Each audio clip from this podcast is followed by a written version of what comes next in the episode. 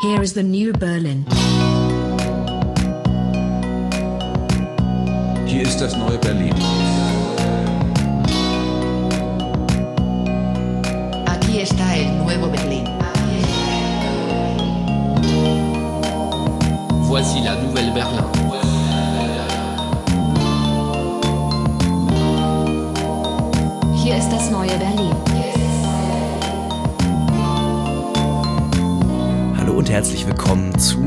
21. Folge von Das Neue Berlin.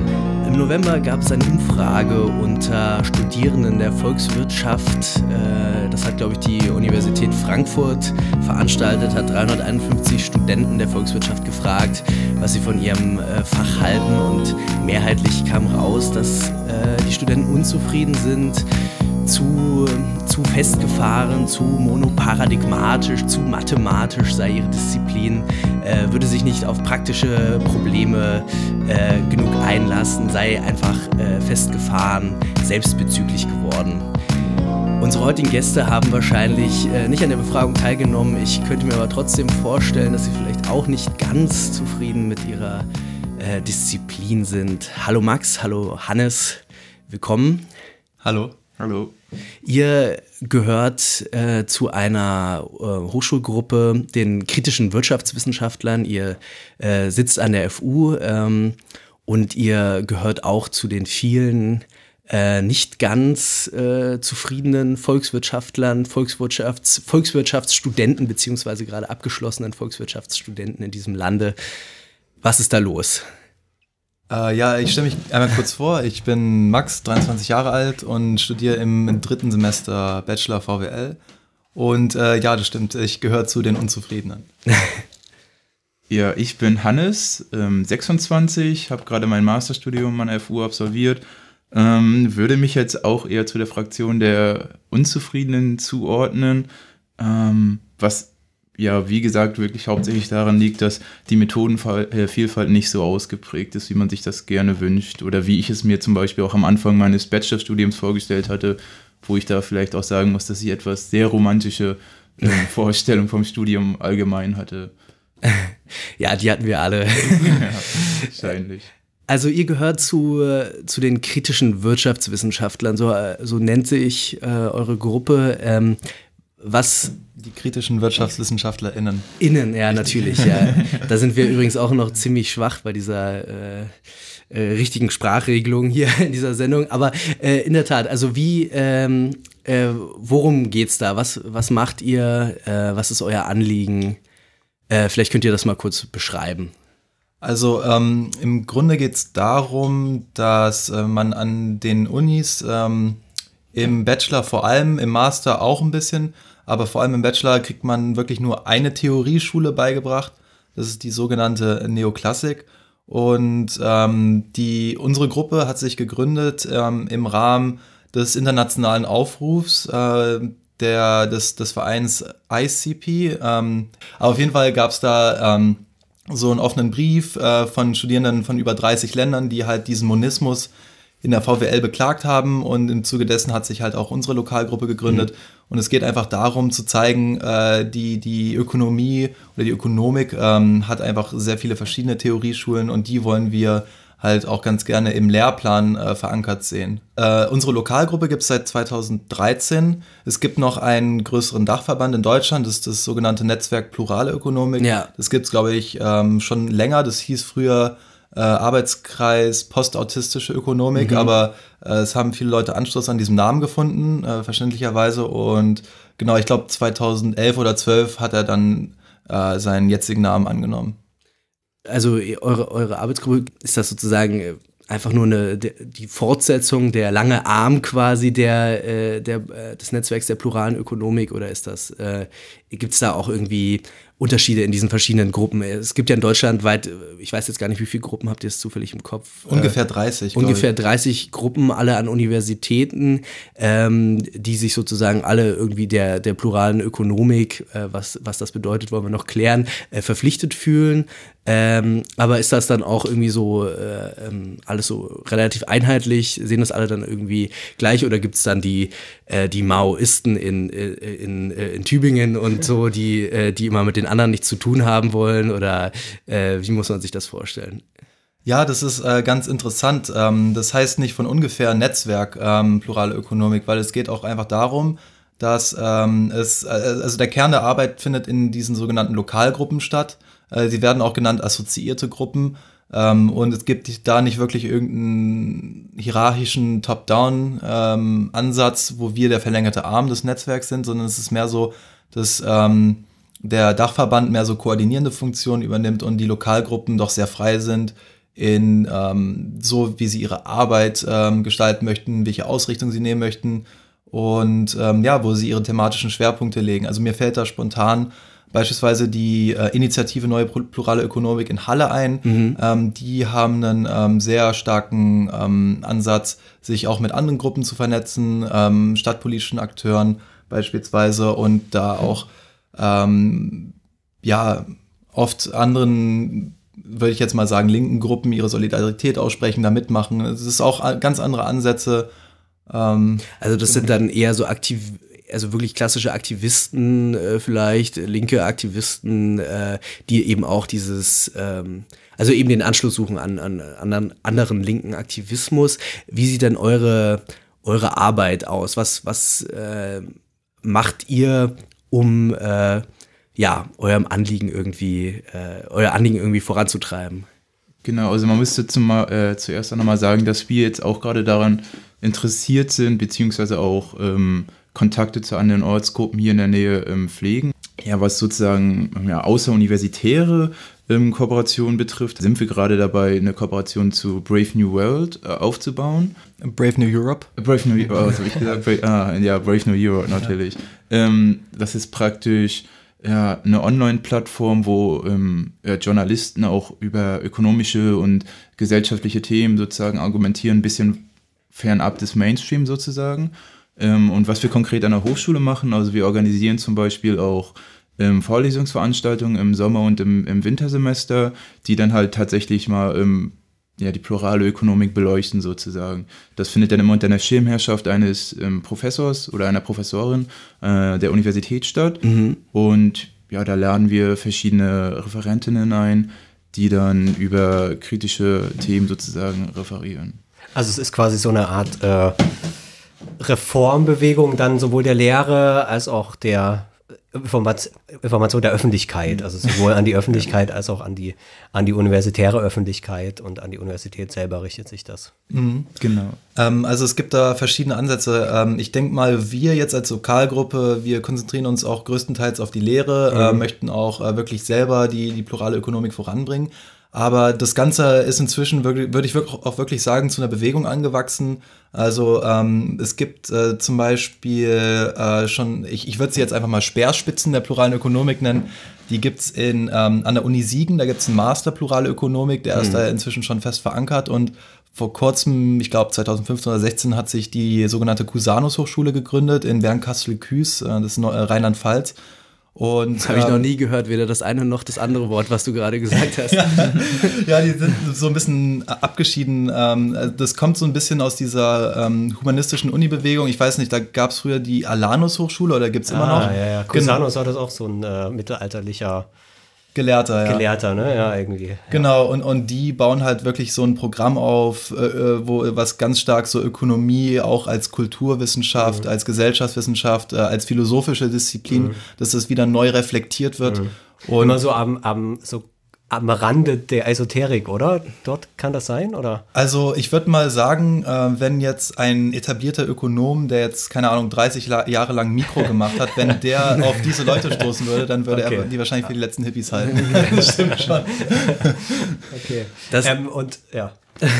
da vielleicht müssen wir erstmal ähm, nochmal klären, was eigentlich heutzutage bedeutet, Volkswirtschaft zu studieren oder Volkswirtschaft zu betreiben vor allem. Äh, das ist ja äh, eine Wissenschaft, die auch im Vergleich zur Philosophie oder Soziologie durchaus gesellschaftliche Macht auch äh, ausüben kann, entwickelt hat, Protagonisten hat, die man, die man durchaus auch aus der Bestsellerliste vielleicht kennt, aber eben auch aus von Instituten, die tatsächlich Politikberatung machen, die äh, Empfehlungen geben können, wie eine gute Sozialpolitik, eine gute Arbeitsmarktpolitik aussehen soll. Ähm, da werden ja gerne Ökonomen befragt, auch gerne in Talkshows eingeladen. Ähm, Ja, man denke an die schwarze Null zum Beispiel. ne? Das hat ja jetzt die Politik Die lange geprägt. Und genau, da steckt ja auch Theorie dahinter zum Beispiel. Genau, also was, was ist eigentlich Volkswirtschaft erstmal heute, wenn man von sowas spricht wie dem Mainstream, obwohl wir das ja wahrscheinlich auch schon wieder kritisch reflektieren müssten. Aber sagen wir mal, was ist denn der volkswirtschaftliche Mainstream heutzutage? Genau, also wie wir eingängig schon gesagt hatten, wollen wir uns dafür einsetzen, dass ähm, auch andere Theorien beleuchtet werden und nicht nur noch die Neoklassik. Wozu man aber auch noch erstmal sagen muss, dass das mehr ein deutsches Problem eigentlich ist. Wenn man jetzt in andere Länder guckt, ähm, beispielsweise USA, hat man gar nicht so diesen dogmatischen ähm, Ansatz, dass es nur eine einzige Lehre gibt und die wird auch eigentlich gar nicht so praktiziert in den, in, an den Unis oder auch wenn man jetzt ähm, in, in ja, wirtschaftlichen Institutionen wie einer Zentralbank unterwegs ist. Also das ist ähm, doch schon eher eine deutsche Problematik, die hier vorherrscht. Und ähm, ja, also der, äh, die Neoklassik, ähm, also wenn man ähm, sozusagen von, den, äh, von der Grundidee von der, äh, von der ähm, Ökonomie ausgeht, wenn man jetzt so, zu den Anfängen geht, sowas wie Adam Smith, Ricardo, ähm, Mill und so weiter und so fort, kam das ja alles aus dieser philosophischen Ecke heraus. Das ist sozusagen über die Jahrhunderte hat sich das ist das sozusagen wieder in die Hinterzimmer zurückgegangen. Also in, in, am, im Studium heutzutage ist schon wirklich ein sehr starker Fokus auf, auf Berechnung, auf Optimierung, auf, ähm, auf Nutzenmaximierung. Und ähm, die Neoklassik bietet sozusagen die, die Grundannahmen dafür, wie man Modelle aufstellt, sie berechnet und ähm, ja, diese Interdisziplinar Interdisziplinarität ist schon ein bisschen verloren gegangen. Also diese philosophischen Grundannahmen ähm, werden nicht mehr so stark thematisiert und so, äh, auch ähm, soziale ähm, Fragen werden auch nicht so stark beachtet, wie sie es eigentlich ähm, getan werden müssten. Wie, ja. Ja, also du hast gesagt, ähm, das ist jetzt eher so ein deutsches Phänomen. Ähm, soweit ich weiß, äh, ist ja diese, diese Bemühung um eine etwas pluralere äh, Volkswirtschaftslehre, ähm, die stammt ja aus Frankreich, wenn ich mich richtig erinnere, natürlich wie aus Paris, woher auch sonst, alles andere ist Peripherie in diesem Land.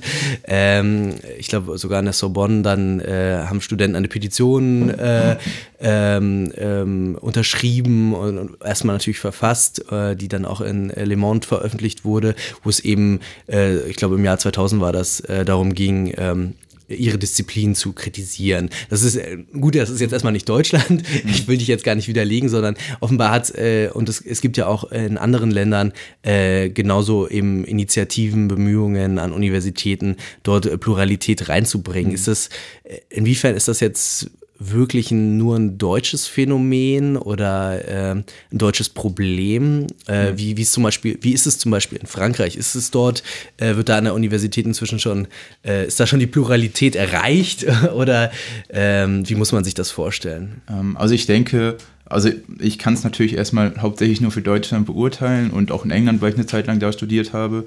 Aber ähm, also die Existenz zum Beispiel von verschiedenen ähm, ähm, Methoden, Ansätzen ist, ist in anderen Ländern, glaube ich, noch mehr gegeben. Ähm, dass zum Beispiel, ich kann jetzt wieder auf die USA zurückkommen, dass es da tatsächlich an manchen Fachbereichen so ist, dass ähm, Marxismus, Keynesianismus, ähm, Neoklassik alles ne friedlich nebeneinander her existiert und sich sozusagen auch bei den jeweiligen Methoden bedient und einfach das ähm, sich herauspickt, was am effizientesten ist und was am meisten nützt, um tatsächlich die Wirklichkeit wiederzugeben und dann darauf basierend dann irgendwelche Prognosen abzugeben.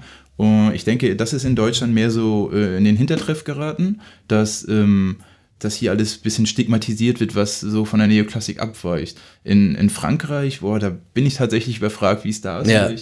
Also äh, ich, denke mal in, in, in Frankreich, von dem, was ich gehört habe, ich bin jetzt natürlich auch kein Experte, ich habe jetzt noch nicht in Frankreich studiert, aber ich habe eine Freundin, die hat selber an der Sorbonne studiert und man kennt natürlich Thomas Piketty und so. Ähm, also äh, so von dem, was ich weiß, ist es schon in Frankreich so, dass es äh, mehr interdisziplinär ausgerichtet ist, dass man ähm, sich mehr anguckt, okay, was sind die ähm, gesellschaftlichen Folgen von, von, von Wirtschaft. Ähm, da sind auch äh, Verteilungsfragen recht zentral und da gibt es auch immer die Verbindung mit der Politik und mit der Politikwissenschaft. Äh, so habe ich das verstanden.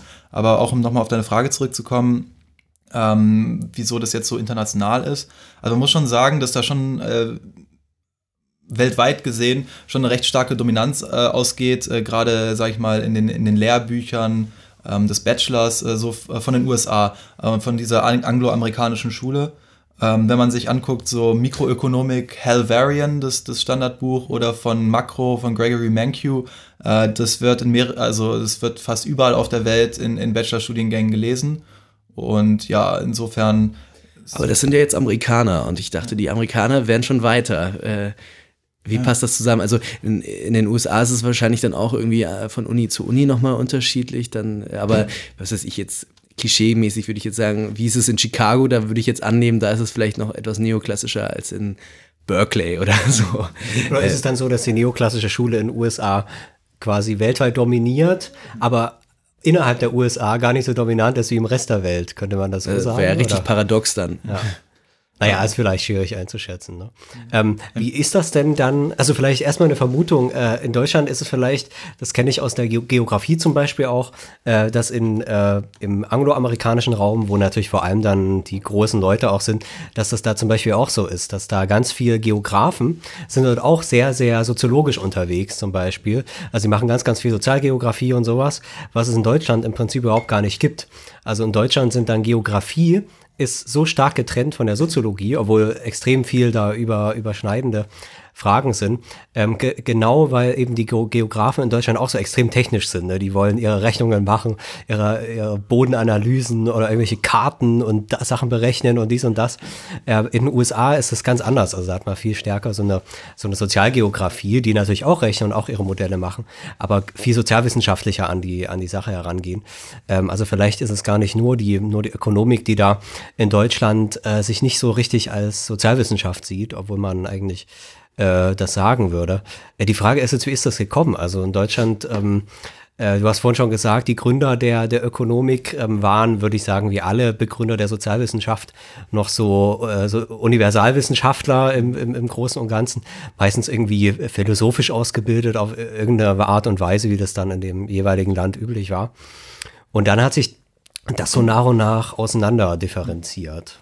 Genau, also ich würde jetzt ich schon eher davon Abstand nehmen, dass es in Deutschland da gar keine Überschneidung zwischen Ökonomie und Sozialwissenschaften gibt. Also ähm, es haben sich in den letzten Jahren auch viele neue ähm, Gebiete entwickelt, so wie auch zum Beispiel die Glücksforschung, wo, ähm, was ja auch an der FU zum Beispiel jetzt ansässig ist. Mhm. Ähm, äh, Wirtschaftsethik gibt es natürlich nach wie vor noch. Max hat die Cusanus Hochschule angesprochen, da gibt es halt immer noch diese Verbindung. Ähm, aber ja, in der Lehre herrscht schon die, die Neoklassik vor und auch mhm. in der mhm. Forschung. Mhm. Das ist, glaube ich, das Ausschlaggebende, wenn man tatsächlich sich dafür ähm, entscheidet, diesen akademischen Weg ähm, weiterzuführen mhm. mit einer Promotion. Ähm, dann muss man halt auch schon dementsprechend Nachweise liefern, dass man halt in einschlägigen ähm, Fachmagazinen veröffentlicht und da herrscht schon die Neoklassik mhm. sehr, sehr mhm. stark vor. Aber es gibt natürlich immer, also ich will jetzt nicht unbedingt Nischen sagen, aber im Vergleich zur Neoklassik sind sie es natürlich. Aber ähm, es tut sich auf jeden Fall viel, auch in den letzten Jahren. Ähm, zum Beispiel auch ähm, das Feld der Behavioral ähm, Economics. Da, wird, da werden auch viele ähm, Feldstudien ähm, unternommen und es gibt eine, eine, Start, eine große Schnittmenge mit der Psychologie. Mhm. von daher denke ich, tut sich da auf jeden Fall was. Mhm. Vielleicht können wir noch mal ganz kurz grob historisch skizzieren. Wo fängt denn die Neoklassik an? Was ist, wer, welcher Autor ist denn der der Spiritus Rector der Neoklassik. Ja, und was sind die Grundannahmen? Genau, also, das haben wir ja noch gar nicht. Genau, genau. Okay, ähm, ich, ich, ich versuche das mal. Ich hatte letztes Semester auch ökonomische Ideengeschichte. Also im, im, Ach, das habt ihr, ja? Ja, das, das gibt's. Also jetzt gerade ist leider unser Prof an der FU, der Professor Collier, der ist leider jetzt gewechselt ans Bard College, aber ähm, ja, das bedeutet, wir haben jetzt gerade keine ökonomische Ideengeschichte, aber äh, ich hoffe, das kommt auch bald zurück. Das ist äh, sehr wichtig. Aber genau, ähm, im, im Grunde geht's los halt mit, mit Adam Smith und seiner berühmten unsichtbaren Hand. Äh, so quasi, wenn der, ähm, wenn der Fleischer und der Bäcker wenn, die müssen gar nicht darauf ausgerichtet sein, irgendwie der Gesellschaft zu dienen, sondern wenn jeder quasi seinen eigenen Nutzen verfolgt, dann tut er letzten Endes mehr für alle, als äh, wenn er jetzt versuchen würde, für, was an, für andere was zu machen. Also quasi ähm, wenn jeder sich selbst hilft, ist allen geholfen, so ungefähr. Das ist so die, das ist so quasi diese Grundannahme und die wurde dann halt mathematisch formalisiert Ähm, später, dann reden wir so 1870er, 1880er. Ähm, da, also davor gab es halt die sogenannte klassische Ökonomie mit Ricardo, mit Marx, mit Mill, die halt auch mehr philosophisch ausgerichtet waren. Dann kam so 1870er, 1880er kam die sogenannte Grenznutzenschule, die Marginalisten, da waren drei große Namen, Karl Menger, äh, Stanley Jevons und äh, Leon Walras. Die haben alle auch ungefähr unabhängig voneinander zeitgleich ähm, halt das begründet, was heutzutage Neoklassik ist, also quasi diese Grenznutzenlehre. Wenn ich eine Banane esse, dann schmeckt sie mir mega gut und nützt mir mega viel, aber wenn ich dann irgendwann bei der 50. Banane angekommen bin, dann habe ich gar keinen so äh, zusätzlichen Nutzen davon. So ungefähr kann man das ähm, umschreiben. Und genau so richtig mathematisch formalisiert wurde es dann in den 50er Jahren von Gérard Debreu und Kenneth Arrow, die dann quasi dieses, dieses klassische Mikromodell äh, Angebot und Nachfrage ähm, das haben die dann weiterentwickelt. Genau, und dann reden. Das war ein Amerikaner oder? Ähm Debreu war, glaube ich, Franzose, der aber in Amerika war, aber don't quote me on it. Okay. Ja. und jetzt, warum heißt das dann Mikro? Ähm, also auch das habe ich schon immer mal gehört und das habe ich nie äh, mal wirklich nachgeguckt, warum das so ist. Äh, dass ja eben Volkswirtschaftslehre quasi auf diesen mikroökonomischen Ansätzen beruht. Äh, was äh, ich nicht so richtig verstanden habe, weil wenn man eine Ökonomie anguckt, ist das ja eigentlich ein Makroblick. Mhm. Äh, warum nennt sich das dann Mikro? Ja, es besteht ja aus den einzelnen Komponenten, also aus den Teilenkomponenten, ähm, dem Individuum an sich, den Unternehmen, die Beziehung zwischen den Nutzenmaximierung, die halt vom Unternehmen äh, vorangetrieben wird. Und ähm, ja, also die Ökonomie ist ja an sich ein hochkomplexes Gebilde aus sozioökonomischen ähm, Beziehungen ähm, was halt ähm, in, der, in der Neoklassik viel zu kurz kommt. Also da steht ja tatsächlich dieser, wie Max es hier auch schon gerade angesprochen hat, ähm, dieser ontologische Individualismus hauptsächlich im Zentrum. Soll heißen, dass ähm, dem Individuum praktisch nur ähm, also ganz alleine wirkmächtiges Handeln zugesprochen wird, also dass nur das Individuum die, ähm, die komplette äh, Wirtschaft beeinflussen kann, also dass man jetzt Zentralbanken, Gewerkschaften, alles außer Acht lässt und dass es da hauptsächlich ähm, ja, um die ähm, Verteilung von knappen Ressourcen, von Kapital geht hin zur Nutzenmaximierung und ähm, eine der Hauptannahmen, die an, die, an denen sich, glaube ich, die meisten Ökonom, also ich persönlich äh, störe mich da fast am meisten dran, ist diese, diese, ähm, diese rationalen Erwartung. Und, oder dass die Rationalität postuliert wird, soll heißen, dass ähm, mir als Individuum komplett bekannt ist, was momentan alles in der Welt passiert. Ich, ich kann jede Information verarbeiten, ich kann sie perfekt in mein ähm, fiktives ökonomisches Modell ähm, einkorporieren und äh, meine Vorhersagen stimmen dann mit der Wirklichkeit überein. Das ist dann Homo economicus, ne? Ganz ja, genau, der berühmte Homo ja, economicus. Ja, ähm, wenn man, wenn man ähm, ich mache mir immer den Spaß und denke mir, ähm, könnte, ich, könnte ich das selbst von mir als ausgebildeter Ökonom sagen und da scheitert es schon meistens. Bloß mhm. wenn ich das dann so auf meine Freunde, auf meine Familie anwende, dann scheitert es natürlich total. Mhm. Ähm, und äh, man würde sagen, Neoklassik ist dann so eine, dass man diese, diese quasi so äh, eigentlich beziehungslosen Individuen, das ist auch noch so ein Punkt, ne, dass sie so als so Monaden gedacht werden, ähm, dass man die dann so hochaddiert quasi in den genau, Modellen ja. und daraus man Ökonomie vorhersagen kann ohne aber diese Beziehungen höherer Ordnung, also du hast schon gesagt, sowas wie mhm. Gewerkschaften oder allein erstmal Familien, äh, wo man ja auch keine rationalen Beziehungen hat gegenüber seinen Kindern oder so, äh, äh, oder, oder meine Nachbarschaft oder, oder was auch immer. Ähm, das fehlt quasi. Genau, genau. Und es ist irgendwie auch so, ähm, um, um, um sich das vorzustellen, weil ich finde es immer sehr schwierig, Leuten, die nichts mit VWL zu tun haben, das irgendwie zu erklären, was, was wird einem dabei gebracht quasi.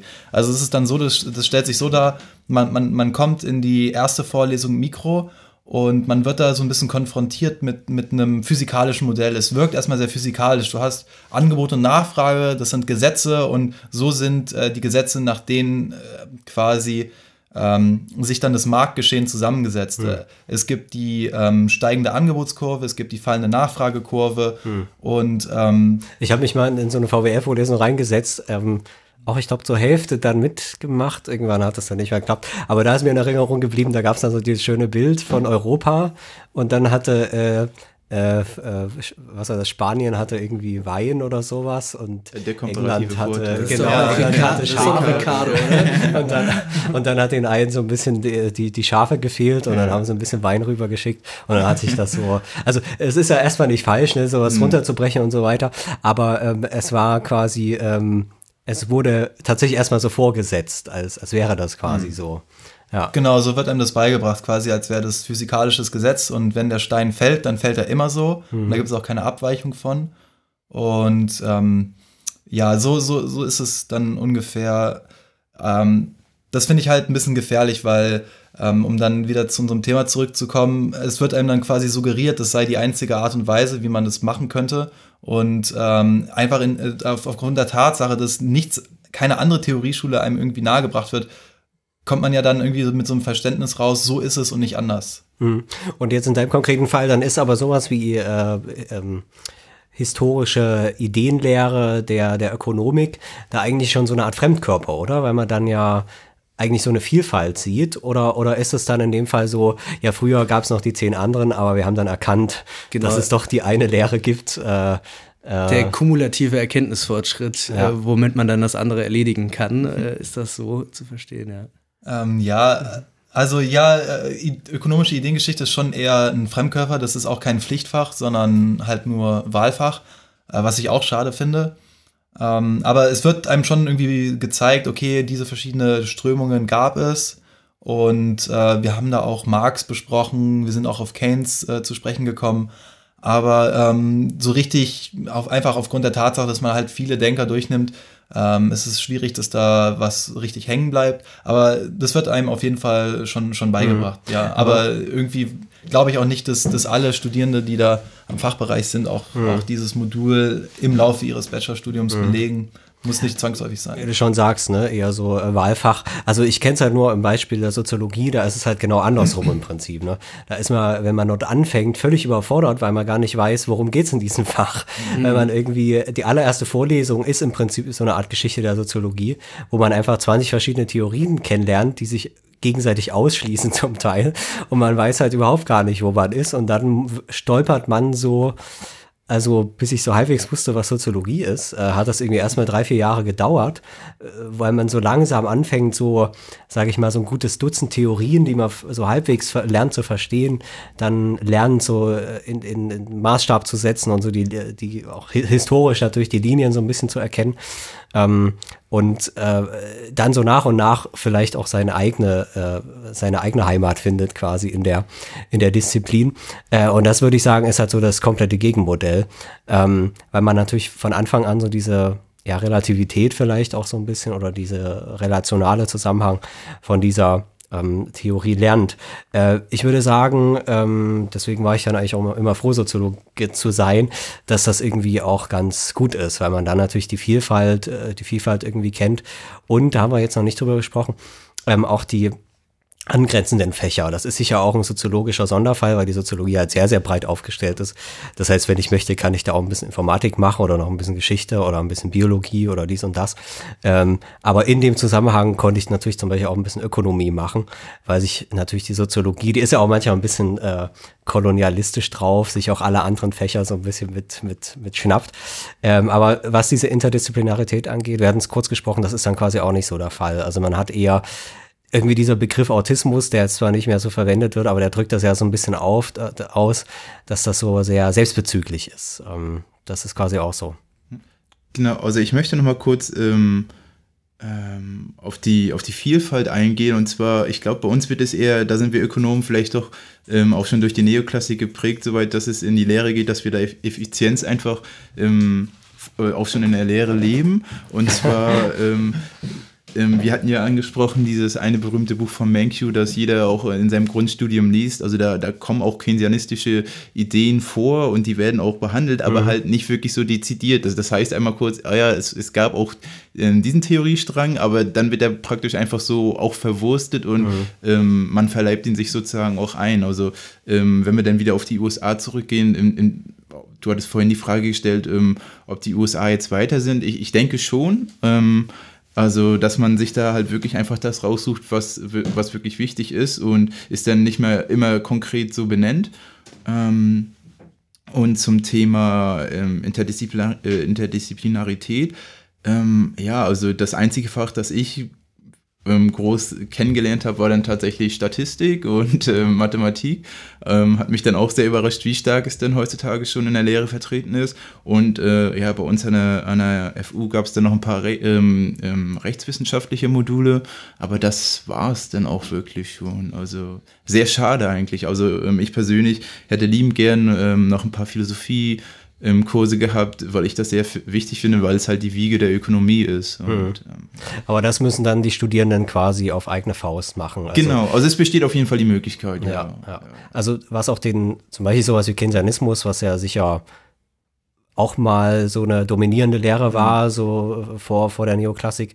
Ähm, das ist quasi auch sowas, wie du schon sagst, was so genannt wird, aber wo gesagt wird, ja, das gab's, mhm. aber das ist auch vorbei, die Zeiten so ungefähr. Und vor allem, das ist, glaube ich, noch wichtig, es ist eben auch nicht prüfungsrelevant, wie man so mhm. schön sagt. Also man muss jetzt quasi nicht äh, als Teil, das würde ich zum Beispiel sagen, ist Teil einer soziologischen Ausbildung, dass man irgendwie, wenn man jetzt, keine Ahnung, äh, äh, Rational Choice macht, dann muss man auch eine fundierte Kritik von Systemtheorie oder von äh, ähm, Interaktionismus oder so von fünf anderen Schulen muss man auch mitlernen. Mhm. Das heißt, man lernt seinen sein Bereich eigentlich immer im besten Falle, würde ich mal sagen, im besten Falle wird man Soziologe dadurch, dass man fünf verschiedene Theorien lernt und quasi so äh, wie, wie ähm, so, so flüssig wird, wie, eine, wie man Sprachen lernt oder Theoriesprachen oder auch natürlich Methodensprachen, ne, dass man Statistik kann, aber dass man auch ein Interview führen kann, dass man, ähm, keine Ahnung, Dokumente auswerten kann oder sowas und dann sich äh, so ein bisschen entscheidet für eins, aber trotzdem das andere noch weiß. Mhm. Ähm, das wäre hier quasi dann äh, auch nicht so. Es wird eher so genannt, ja, es gibt auch noch die anderen Sprachen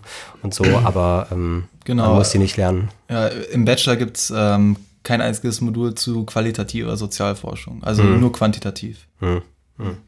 Also im Prinzip ähm, bewegen wir uns da ja irgendwie auch auf dem Widerspalt oder dem, dem Zwiespalt, dem Gegensatz zwischen eher, sagen wir mal, geisteswissenschaftlichen und eher naturwissenschaftlichen Erkenntnismethoden, Vorstellungen, wie man einen Gegenstand bearbeitet, äh, Vorstellungen darüber, wie man äh, ja, wissenschaftstheoretisch äh, überhaupt Dinge äh, begreifen kann, äh, sie sich aneignen kann, erforschen kann. Und äh, offenbar ist es ja so, dass tatsächlich die, die ähm, die äh, Ökonomik, die Volkswirtschaftslehre sich ja lieber in Richtung Naturwissenschaft orientiert hat. Ich glaube, es gibt sogar, es ist in Mannheim oder so, da, da ist es wirklich ein Bachelor of Science. Ich weiß nicht, wie es bei euch ist. Auch. Ach, okay. Also äh, tatsächlich, äh, wie, wie die Naturwissenschaften eben auch ihre Abschlüsse vergeben. Es ist keine Bachelor of Arts oder was weiß ich was, sondern es ist Bachelor of Science. Wir haben hier also eine, ähm, eine Disziplin, die sich in die Reihe stellt von tatsächlich vielleicht auch physikalischer Welterkenntnis, Formalisierbarkeit in nach äh, vielleicht sogar physikalischem Vorbild. Ähm, und äh, eben dieser, dieser hohe Grad an Mathematisierung. Ähm, welche, welche, welche Rolle spielt denn jetzt äh, speziell diese, diese, ja, diese, diese Modellhaftigkeit, diese mathematische Art, Dinge abzubilden. Also man könnte ja polemisch sagen, okay, ja, ist ja schön mit der Soziologie oder der Philosophie oder den ganzen Wischiwaschi in den Kulturwissenschaften, die, die kennen zwar ganz viel Kulturgeschichte und so und können das alles schön kritisieren, aber die können keine Vorhersagen treffen, die können nichts eindeutig irgendwie mal in einer Formel abbilden, da, da ist alles irgendwie mehrdeutig, da muss man sich immer stundenlang über irgendwas unterhalten und am Ende kommt nichts raus. Die Leute wissen eigentlich gar nicht, wovon sie reden und letzten Endes, let's face it, wir machen hier harte Wissenschaft, wir können hier Dinge äh, vorzeigen. Äh, wie steht ihr zu diesem, zu diesem äh, Zwiespalt? Also auf jeden Fall äh, spielt es, hat es einen sehr großen Einfluss bei uns am Studio, äh, im Studium gehabt. Ähm, könnte jetzt auch eine Spezialität von Berlin gewesen sein, weil wir auch so diese Nähe zum sozioökonomischen Panel haben. Ah, ja. Also das ist, ähm, ich weiß nicht, ob jeder weiß, was damit gemeint ist, aber das ist praktisch einfach nur eine Haushaltsbefragung, die über Jahre hinweg ähm, konstant geführt wurde, wo wodurch natürlich eine riesige Datenmenge vorhanden ist, ähm, was wir Ökonomen lieben. Also heutzutage gibt es ein statistisches Modell nach dem anderen, womit, das man dann immer schön mit Daten füttert und dann versucht, irgendwelche Pro Prognosen zu erstellen. Ähm, ja, die wir dann meistens doch wieder revidieren. Aber ähm, ja, also da gibt es auf jeden Fall diesen Zwiespalt und das ist ja auch eine, ein großer Kritikpunkt, ähm, nicht nur von den Krivis, ähm, aber auch vom, vom Netzwerk für plurale Ökonomik, dass halt gefordert wird, dass wieder ein bisschen der Fokus halt auf diesen historischen Aspekt geht. Ähm, also damit beschäftigen sich auch viele andere ähm, ähm, Ökonomietheorien, dass man halt versucht, sozusagen soziale Normstrukturen sozusagen zu analysieren, in welchem Verhältnis stehen sie denn ähm, zum Individuum selbst, ähm, wie haben sich diese Normen im Laufe der Zeit entwickelt, ähm, wenn die sich äh, verändern, was hat das für eine Auswirkung auf die Ökonomie und ähm, ja, das, das, das ist auch sehr schade, dass das nicht mehr ähm, ja, so im Fokus steht, was aber auch wieder eine Eigenheit der, des Neoklassik, der Neoklassik ist. In der Vorbereitung habe ich gelesen, dass, ähm, also es ist ja die Frage, warum kommt das jetzt? Ne? Also man könnte ja auch sagen, es funktioniert alles und, und äh, auch nicht. Äh, in dem vorbereiteten Text hatte ich gelesen, dass man das auch so als so eine Krise aber beschreiben kann. Mhm. Es ist nicht nur so, dass die Kritik, äh, dass man jetzt, also dass die Kritik einfach so kommt und sagt, das stimmt alles nicht, sondern es muss ja, muss ja auch irgendwie erschüttert werden, das Wissen. Ne? So die klassische Erschütterung, und das wäre dann meine nächste Frage, ist natürlich die Wirtschaftskrise, ähm, die natürlich ähm, äh, wenn man jetzt davon ausgeht, dass Märkte Gleichgewicht äh, herstellen oder dass Märkte irgendwelche Grenznutzen maximieren oder was auch immer, ähm, dann man nicht so richtig eine Krisentheorie hat in seinen, in seinen Grundannahmen. Ähm, ist das denn so im, äh, mit, der, mit der Wirtschaftskrise nochmal verstärkt gekommen? Äh, und damit auch die Frage, ähm, wie wird das im, im, im Fach thematisiert. Ähm, also wird das, wird das eingebaut, wird dann ab und zu mal gesagt, ähm, also zumindest gesagt, ja, die Modelle sind alle so, aber übrigens, es gibt doch Wirtschaftskrisen. Ähm, äh, wie, wie läuft das so? Also ja, in der Neoklassentheorie ist äh, Krise kein Zustand, in dem sich die Wirtschaft befinden kann. Äh, es gibt es einfach nicht. Das wird einem auch nicht beigebracht. Es, wird, ähm, es gibt diesen theoretischen Fall des Marktversagens, aber das ist mehr so, dass man in den Modellen guckt, okay, wann kommt der Markt zu keinem optimalen Ergebnis, also wann ist das Marktergebnis verzerrt. Hm. Aber jetzt so makroökonomisch zu gucken, okay, äh, wie entstehen Krisen und so, ist nicht Teil des Curriculums. Und äh, ich denke, das ist äh, vor allem jetzt im, im, Hinblick auf die große Finanzkrise von 2008 auch, äh, glaube ich, eines der stärksten Gründe gewesen, wieso Leute sich dann ähm, auch von dieser VWL abgewandt haben und gesagt haben, hey, Leute, hier stimmt irgendwas nicht. Wie, wie, wieso in allen Modellen, niemand hat es vorhergesagt, wie kann es sein, dass, dass Krise kein Zustand ist, in dem sich Wirtschaft befinden kann? Hm. Und ähm, ist natürlich deswegen erstmal spannend, weil die die Geschichte, also die Entwicklung der Ökonomie der Moderne ist eine Krisengeschichte. Äh, und also ich habe die Tage so ein äh, äh, äh, Talk mit äh, Sigmar Gabriel äh, gesehen, der wirklich sehr gut war, der dann meinte, naja, wir müssen jetzt politisch langsam mal überlegen, was passiert in der nächsten Wirtschaftskrise. Also zurzeit geht ja irgendwie alle politischen Krisen noch halbwegs gut, weil wir halt Konjunktur haben seit x Jahren jetzt. Aber es ist ja dann auch irgendwann mal wieder vorbei, wo ich gedacht habe, ja, das müsste ja eigentlich eine Ökonomik mal äh, so denken. Wann kommt eigentlich die nächste Krise und was wird das dann für eine Krise sein? Äh, und, mhm. und welche, welche Folgen hat das dann für die, für die Ökonomie insgesamt? Also das ist quasi kein Denkmodus, in dem so die. Nein, nein. Ja. Und ähm, es, gab da, es gab da so eine Umfrage unter Ökonomen ähm, vom Real World Economics äh, Review, also das ist irgendwie so äh, ein, ein dissidentes äh, Fachjournal. Und die haben eine Umfrage gemacht, ja, wer hatten die Krise am besten vorausgesehen äh, von, von 2008? Und dann kamen halt so Namen raus wie Steve Keen, Nuriel Rubini oder wie die heißen. Also Leute, von denen nie jemand was gehört hatte. Aber stellt sich raus, die haben es tatsächlich äh, vorhergesagt, haben vorhergesagt, wo das stattfindet. Ähm, und, und, also im, im US-Immobilienmarkt. Ja, genau, im US-Immobilienmarkt. Und, und also, also natürlich nicht auf die Minute genau, da ist ausgebrochen, ja. aber schon die so die, quasi, genau die strukturellen ähm, Ursachen haben die schon vorher benannt und äh, es ist auch bezeichnend, dass keiner von denen Neoklassiker ist. Zum Beispiel Steve Keen, der ist Post-Keynesianer. Mhm. Und mhm. Ähm, ja, das ist auf jeden Fall ein sehr, sehr großes Theoriedefizit auch. Mhm. Und wie geht man dann damit um? Also gibt es ja auch einen Diskurs jetzt, dass man also die Vorlesung ist natürlich eher top-down, aber vielleicht mal in anderen Kontexten, dass man dann fragt, wie ist das eigentlich mit den Krisen oder ist, wird das irgendwie einfach unter den Tisch gekehrt? Ähm, ähm also die Krise war natürlich das große Ereignis und das ja. ist auch wirklich Teil der Forschung. Es wird praktisch über, also über nichts anderes geforscht, wäre natürlich jetzt falsch, aber das ist wirklich schon das Hauptthema. Ähm, ähm, wie Max es schon gesagt hat ähm, und du ja auch schon angesprochen hattest, dass die Krisen wirklich als ähm, negative Externit Externi mhm. Externalität unter den Tisch fallen. Ähm, wird einem wirklich so beigebracht. Ähm, wir hatten zum Beispiel. Also das heißt, negative Externalität ist es nicht Gegenstand, das Modell muss das nicht erklären, mhm. sondern es wird sozusagen genau. außerhalb des Modells. Genau, ja, genau. Also das ist so, dass ähm, quasi die Krise wird ausgelöst durch sogenannte exogene Schocks, also Schocks, die von außerhalb kommen.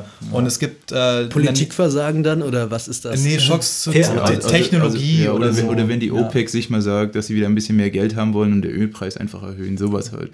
Genau, und, und, und Krisen werden halt nicht endogen erklärt, also quasi von innen heraus, das ist die Krise von sich aus. Also Aber ich nicht- wollte nicht unterbrechen. Nee, also das, Also das heißt, die, nicht die Ökonomie produziert die Krise, sondern irgendjemand, der außerhalb der Ökonomie was, Genau, was ja. vergeigt hat. Und dann so eine marxistische Krisentheorie der Unterkonsumtion oder der auch äh, dann mal Keynes äh, wäre dann Genau. quasi eine äh, äh, endogene ähm, Genau. Krisentheorie.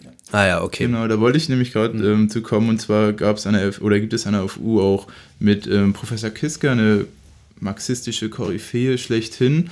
Ähm, und ähm, der hat immer so einen schönen Kurs, ähm, wo er halt die Grundzüge des Marxismus auch lehrt. Und da gibt es ja tatsächlich, also bei Marx gibt es ja wirklich diese Krisentheorie, ähm, die glaube also so postuliert, dass es so alle sieben bis acht, vielleicht auch neun Jahre mal zu einer Krise kommt. Das Lustige ist tatsächlich, wenn man das auf die, ähm, auf die deutschen Wirtschaftsdaten so Beginn des 20. Jahrhunderts anwendet und mal jetzt Zeiten ähm, des Krieges außen vor lässt, dass es tatsächlich stimmt. Und äh, ich finde, wenn es, wenn es da wirklich diese empirische Evidenz gibt, dass man das dann noch so unter den Tisch fallen lässt, finde ich, ähm, das, ist- das, das spricht ja schon, dass wir Ökonomen doch nicht so rational sind, wie wir es immer postulieren. Ähm, und ähm, ja, also dass, dass, die, dass die nächste Krise kommt, ist so ein bisschen inoffizielles Thema bei vielen Ökonomen. Also wenn ich mit ähm, vielen ähm, Freunden rede, dann ähm, ist das schon immer ein Thema, dass, dass man jetzt denkt, dass demnächst wieder eine Krise kommt. Ähm, ja, allein was wird da die Ursache sein? ja, also ich, ja, auf jeden Fall die hochspekulativen Finanzanlagen. Also ähm, das große Thema sind, ist jetzt natürlich ähm, Zero Lower Bound Phase, also dass, die, dass der Leitzins der, der Zentralbank auf 0% gehalten wird, wodurch äh, das schöne Sparen, was wir Deutschen ja so lieben, unheimlich schwer gemacht wird und dass man sich dann auf andere äh, Vermögens-, ähm, verlässt, sowas wie Aktienmarkt ähm, oder ja, ganz neues Thema sind ja, ist ja Bitcoin. Ähm, da versucht ja jetzt auch jeder sein Glück und das ist ja so volatil. Also ich glaube jetzt in den letzten zwei Monaten ist, hat es ja auch wieder an 2000 Euro an Wert verloren oder so. ja, ich hatte Also- fast das Gefühl, dass es wieder vorbei ist. Ja, ja, ist nee, das so. da, da, das kommt schon noch wieder. Aber wieder ich bin runter. gestern eingestiegen. Da bist du zu spät, mein Lieber. ähm, aber du hattest es ja noch angesprochen, ähm, dass jetzt vielleicht irgendwie ein großer Paradigmenwechsel kommen muss, damit jetzt wieder vielleicht ähm, die Neoklassik abgelöst wird von einer anderen Theorie. Also so ähnlich ist es ja praktisch schon so in den, in den 70er und 80er, 80er Jahren passiert, als nach dem Zweiten Weltkrieg der, der Keynesianismus hier aufkam und wirklich die neue Orthodoxie wurde und es auch wirklich äh, so in den Köpfen drin waren, in der, in der FED, also in der, in der Zentralbank von Amerika, war das ja wirklich, waren, waren das ja wirklich so die Grundannahmen, die man hatte, auf denen man die Modelle aufgebaut hat. Und dann kam es ja äh, in den, in den 80er Jahren zu dieser ähm, Stagflation-Zeit, also ähm, Rezession und Inflation gleichzeitig, was man ja mit, äh, mit, mit den keynesianischen Modellen nicht wirklich ähm, erklären konnte. Und dann da in diesem Zuge kam ja die Neoklassik eigentlich sehr groß auf und dann mit Also äh, bi- bis dahin war die, die Neoklassik selber heterodoxe äh, Ökonomie, was nur könnte man so sagen. komischen ja, Freaks genau. gemacht haben, die keinen kein Keynes äh, gemacht haben. Ja. Genau, auf jeden Fall, ja. Und ähm, ja, und dann natürlich ähm, die Marktliberalisierung in den 80ern unter Thatcher und Reagan und natürlich auch stark dazu beigetragen, ähm, dass die Neoklassik wieder so oder dass sie so stark wurde, wie sie heute ist. Hm. Jetzt habe ich äh, noch so eine andere Kritik äh, immer mal in dem Zusammenhang gelesen, die ich auch ganz äh, überzeugend fand. weiß gar nicht, auch in irgendeinem Film, da, äh, ich glaube, es kam mal in irgendeinem Film auch vor, dass äh, so Teil ähm, des Tricks quasi der Neoklassik ist, ähm, äh, trotz ihrer eigentlich äh, so, so Selbstreferenzialität dann eine Evidenz zu erzeugen, dass sie halt quasi ähm, nicht wie eine Wissenschaft äh, außerhalb der Ökonomie ist, sondern selbst äh, über die Politikberatung Teil des ganzen ökonomischen Systems ist. Und damit, äh, äh, das meine ich mit Trick, äh, ähm, indem sie selbst quasi die Wirtschaftspolitik machen, damit äh, die, die Märkte selbst mit äh, formt über, über die Politik, ähm, quasi ihren eigenen Gegenstand selbst mit erzeugt. Ähm, äh, ist das auch äh, Teil dieses, ähm, dieses Anspruchs äh, eures Netzwerks oder über, überhaupt dieser Bewegung, das auch ähm, sichtbar zu machen, dass eben die Ökonomie allein deswegen keine Wissenschaft sein kann, weil sie ganz stark diesen Gestaltungsanspruch hat? Ähm, ich, ich weiß jetzt nicht genau, ähm, ob das jetzt direkt mit dem Gestaltungsanspruch hat, ähm, aber es geht auf jeden Fall sehr stark bei uns im, im, im Netzwerk auch darum, wir nennen das verantwortete Wissenschaft. Ähm, es haben Studien ergeben, dass Leute, die durch äh, Vivi-Fakultäten durchlaufen, sei es jetzt BWL, so ein kombinierter Vivi-Studiengang oder VWL, dass die im Schnitt äh, egoistischer sind als äh, ihre Kommilitonen. Da kann man sich Aha. natürlich fragen, okay, ist das so eine Art Selektionsmechanismus, der vorher stattfindet? Also Leute, die tendenziell egoistischer sind, studieren BWL oder VWL. Selbstselektion. Oder, genau, Selbstselektion. oder äh, passiert das erst durchs Studium? Und ich finde es tatsächlich ganz interessant, weil ähm, mit diesem Stichwort der verantworteten Wissenschaft wollen wir natürlich auch ganz kritisch hinterfragen, was, was für eine implizite Moral steckt eigentlich in, ähm, in, in, in der Lehre drin. Also was wird uns da eigentlich beigebracht? Und äh, wie gehen wir dann auch in die Welt hinaus? Gerade wenn so etwas wie, wie Politikberatung ansteht. Und, und das ist auf jeden Fall so ein Ding, äh, was wir ganz stark vorantreiben wollen, dass wir halt so ethische Fragen ähm, auch wirklich in Mittel, in, in den Vordergrund stellen und, und ähm, fragen, ähm, ja, wie wollen wir Gesellschaft gestalten? Ja, das, Also das heißt, es ist, ähm, das, das hat- habe ich mich auch vorhin nochmal gefragt. Ähm, es ist eigentlich auf, auf ganz vielen verschiedenen Ebenen eure, eure Kritik. Also einmal auf dieser, dass, dass ähm, diese ethischen Fragen fehlen, dass die historischen Fragen fehlen, dass die philosophischen Fragen fehlen. Und in dem Sinne könnte man jetzt auch eigentlich gar nicht sagen, dass es so ein linker, ein linkes Projekt ist, diese plura, plura, plurale Ökonomik, äh, sondern es ist nochmal auf einer, auf einer anderen, äh, ganz, ganz allgemein selbstkritischen Ebene. Kann man das so sagen? Ja, auf jeden Fall. Also im Netzwerk selber auch herrscht eine sehr große Bandbreite an Meinungen. Ähm, ich würde tendenziell sagen, ja, dem haftet irgendwie dieser linke Stallgeruch an, im, im Sinne von, äh, dass, äh, dass das Netzwerk von Gewerkschaften finanziert wird, also von den großen Gewerkschaftsstiftungen und so weiter. Aber ich würde wirklich sagen, dass es nicht darauf beschränkt ist, weil ähm, das ist jetzt meine Meinung, aber es ist halt ist schon so, dass die, dass die Wirtschaftswissenschaft in Deutschland so konservativ ist, dass es als revolutionärer Akt gilt, da irgendwie für Pluralismus einzustehen, was eigentlich in jeder anderen Sozialwissenschaft äh, der Standard ist. Man kann ja auch nicht im im, im Povi-Studium, also Politikwissenschaft, kann man ja auch nicht sagen, Liberalismus sei jetzt das Einzige, was, oder ist jetzt das Einzige, was wir eu- euch beibringen. Da, da würden alle den Kopf schütteln. Aber bloß in der Ökonomik ist es so, dass man sagt, okay, das ist das Einzige, was, was gilt. Und, und, und eigentlich sollte jeder mit einem, also der, der da, ke- keine Ahnung, auch wissenschaftstheoretisch so ein bisschen durchblickt, sollte schon irgendwie sich die Hände über den Kopf zusammenschlagen und sich denken, ja, was, was, was geht denn hier eigentlich ab? Ja. Also es ist schon, es ist schon, also für mich persönlich ich finde die Zustände erschreckend. Also Also es ist eigentlich gar nicht so vom, vom Selbstverständnis her, dass man jetzt Revolution fordert, sondern einfach nur ein bisschen Normalität wie in anderen Sozialwissenschaften auch. Absolut, absolut. Es soll einfach so, so ähnlich werden wie Soziologie oder Politikwissenschaft, dass es viele Theorieschulen gibt, die gleichberechtigt nebeneinander existieren. Also ich finde das wirklich interessant, diese, den Moment, den Jan äh, vor ein paar Sätzen angesprochen hat, dass, äh, dass die ähm, Volkswirtschaft vielleicht besonders, aber im Allgemeinen die Sozialwissenschaft ihren Gegenstand selber determinieren kann. Das ist eine wesentliche wissenschaftstheoretische Grunderkenntnis über Sozialwissenschaften und Geisteswissenschaften, weil sie eben äh, oder das ist der, das klare Differenzkriterium auch. Äh, der Soziologe Anthony Giddens hat das mal doppelte Hermeneutik genannt, dass die Begriffe, die die Soziologie beispielsweise benutzt, er hat von der Soziologie gesprochen, äh, dass die auch äh, Teil der gesellschaftlichen Wirklichkeit sind. All diese, all diese Momente, die ihr gerade angesprochen habt, das sind sozialtheoretische Grunderkenntnisse im 20. Jahrhundert, äh, dass es sowas gibt wie Subjektivierung, dass Menschen in sozial, historischen, kulturellen Kontexten zu den Subjekten gemacht werden, die sie sind, wenn man Foucault liest oder Bourdieu oder wie sie alle heißen. Eigentlich schon die gesamte soziologische Tradition erzählt dir das hoch und runter. Sozialisation ist sozusagen auch ein uralter Schlüsselbegriff, in dem eben genau dieser Gedanke drin steckt,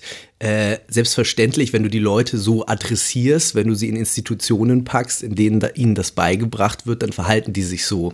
Und in, äh, das ist diese, diese, dieser schöne Looping-Effekt, der dann eintritt, den Jan, äh, ich wollte nur noch mal ein anderes Wort dafür sagen, dass, dass quasi äh, wie die selbsterfüllende Prophezeiung, wie Merton sagt, äh, äh, dann auch eintritt, ja. Also die, die Ökonomie schafft ihre eigenen, ihre eigene Wirklichkeit auch. Das ist, das ist ein hochkomplexer philosophischer, soziologischer Gedanke, aber ich glaube, den kann man gar nicht hoch genug äh, veranschlagen, dass man das verstehen muss und dass das ein Unterschied ist zur Naturwissenschaft, wo äh, die Elementarteilchen, okay, da haben wir jetzt neulich auch schon gelernt, dass das nicht der Fall ist, aber, aber zumindest sagen wir mal, der, das naive, äh, naive Newton-Experiment, äh, das interessiert sich nicht für den Beobachter, das interessiert sich nicht darüber, was darüber gesagt wird. Ähm, äh, das wollte ich jetzt hier nochmal so einwerfen. Vielleicht kann man es nochmal konkret machen. Also in der Soziologie, da ist es, glaube ich, eher theoretisch. In der, äh, in der Ökonomik ist es ja praktischer, weil im Zweifelsfall dann die Neoklassiker an der Regierung sitzen. Also man hat natürlich überall die Berater von, von, von, von irgendwelchen, äh, also, also die, die, die großen Koryphäen, die einen Nobelpreis gekriegt haben oder so, die sind ja politisch wahnsinnig einflussreiche Figuren und sind dann eben tatsächlich Berater von, von Regierungen. Ich Ähm, möchte nur kurz ja. einwerfen, es gibt keinen Wirtschaftsnobelpreis, es ist der Alfred Nobel Ach so, Gedächtnispreis ja. für Wirtschaftswissenschaften. Sehr der, richtig. wird, der wird auch äh, von der schwedischen Reichsbank vergeben. also das ist kein echter wusste, wusste ich Nobelpreis. sogar, ja. ja, ja. Aber es der Einfachheit, äh, äh, ja. Ähm, also ähm, das Interessante, da bin ich gerade drauf gekommen, das war ja äh, witzigerweise bei der alten Orthodoxie des Keynesianismus auch nicht anders. Also der Keynesianismus, ich würde sogar sagen, eigentlich noch, noch extremer. Der ist ja als ein politisches Gestaltungsprogramm angetreten. Ähm, allerdings ist das, glaube ich, auch gerade der Unterschied. Der Keynesianismus hat halt nie einen Hehl draus gemacht, dass das hier nicht bloße Wissenschaft ist, sondern dass die Wissenschaft angewendet werden soll, um besser zu wirtschaften, und zwar in dem Fall Krisen zu vermeiden. Ähm, das wird aber, und das zielt vielleicht nochmal auf die konkrete Erfahrung, die ihr aus, der, aus dem Studium auch habt, das wird aber nicht so thematisiert. Also es ist zwar einerseits dieses, ähm, ja, das muss alles eigentlich so gemacht werden und wenn man gefragt würde, hätte man auch klare politische Ansichten, wie das gemacht werden muss, aber das wird nicht als politisch thematisiert, sondern als sowas Normales quasi. Ähm, vielleicht auch in Bezug auf aktuelle Sachen. Also das merke ich in der Soziologie schon natürlich, was aktuell politisch, gesellschaftlich passiert. Das wird immer diskutiert. Wie kann man das jetzt deuten? Stimmt das eine, stimmt das andere? Was ist zu tun? Ähm, das ist natürlich soziologisch immer ein bisschen schwer. Ähm, aber findet da auch ein kritischer Diskurs statt? Oder? Ähm, das ist halt wieder die Sache. Das wurde dann wirklich vom Keynesianismus wieder übernommen, dass man jetzt ähm, die Lehren, die man sozusagen beigebra äh, beigebracht bekommen hat, auch wirklich in der Realpolitik anwenden möchte. Und heutzutage gibt es natürlich eine sehr große ähm, ja, Verflochtenheit von, von Politik und Wirtschaft. Ja, das ist angesprochen, dass halt große, wichtige Positionen mit, ähm, ja, mit Neoklassikern auch besetzt sind. Gold, Ähm, Goldman Sachs Leuten. Genau, genau, IMF, all sowas, Ja. ähm, Fed, Zentralbank, Ja, also das sind ja wirklich ähm, schon Leute des Systems sozusagen. Ähm, Ja, bei, bei der letzten, äh, bei der Trump-Regierung, da ist ja auch irgendwie so, drei Viertel sind alle von, von, von irgendwelche Banker, äh, die dort in der Regierung sitzen. Ja. Genau, und, und, ähm, und sonst, ähm, ja, also es, es gibt halt wirklich nicht ähm, diese starke Auseinandersetzung ähm, zwischen, ähm, welche politischen Richtungen man einschlagen sollte. Ähm, das ist ja auch, auch wirklich das, was unsere Motivation ist. Also bei den ganzen verschiedenen ähm, Theorieansätzen, die es gibt, zum Beispiel, also da, da kommen ja auch viele gesellschaftliche Fragestellungen, ähm, beeinflussen jeden Einzelnen bei uns jetzt in, in der Gruppe, mich persönlich auch. Also wenn ich jetzt zum Beispiel an, ähm, ähm, an Postwachstumsökonomik denke, also da, das ist ja für mich einfach eine sehr logische Fragestellung. Man kann nicht ähm, ewigen Wachstum postulieren, wenn man äh, endliche Ressourcen hat. Also und da muss ja ähm, auch dann irgendwas gemacht werden in, in Bezug auf Klimakrise. Ähm, natürlich ist ähm, der Neoklassik oder generell das Wirtschaften der letzten 100 Jahre eine Erfolgsgeschichte. Man kann es nicht anders benennen. Also die, die, der Wohlstand hat sich gemehrt, auch wenn er jetzt größtenteils in, in den Händen der Superreichen ist, aber trotzdem ähm, ähm, dem kleinen Arbeiter geht es schon noch gewiss äh, ähm, definitiv besser als vor 100 Jahren, aber ob, wie, wie es sich jetzt verändert und ähm, man hat auf jeden Fall die Ressourcen, um, um noch mehr Gerechtigkeit herzustellen und das sind halt Fragen, die ein bisschen, ähm, ja, sozusagen, ja, an den Rand fallen und vielleicht nicht ganz so wichtig sind und ähm, der, Kont der, der, Kon äh, der ähm, ja, die Betrachtung ist auf jeden Fall schon da, welche konkreten politischen Ziele man verfolgen sollte, aber heutzutage geht es halt doch eher noch um Effizienz. Ja. Und äh, auch dieses Moment, diesen Moment der, der Selbstreflexion, äh, also wirklich äh, so diese grundlegenden Untersuchungen über den ähm, Untersuchungsgegenstand anzustellen, ähm, darüber, was man da quasi macht, also das, was du angesprochen hattest. Ähm, Ach so, ja, du, also dass sie selbst quasi äh, handelt in, in, der, in der ökonomischen Welt. Also wenn ich mich frage, was ist Ökonomie, dann würde ich soziologisch immer sagen, dass das ähm, also dass quasi die alle, die irgendwie an der Ökonomie beteiligt werden, für mich keine externen Größen sind, sondern dass sie alle Teil des, des Systems ist. Und das ist natürlich die Politik. Und wenn die Politik ähm, ähm, aus Wirtschaftswissenschaftlern unter anderem besteht, äh, dass ich dann, dass ich dann eben genau selbst selbst in meinem Gegenstand vorkomme. Ähm, aber nicht nur theoretisch, sondern ganz, ganz praktisch. Genau. also wenn halt der Staat sich überlegt, wie äh, wird jetzt der Mo Wohnungsmarkt strukturiert und Neoklassiker sitzen in der Regierung und sagen, der muss so strukturiert werden.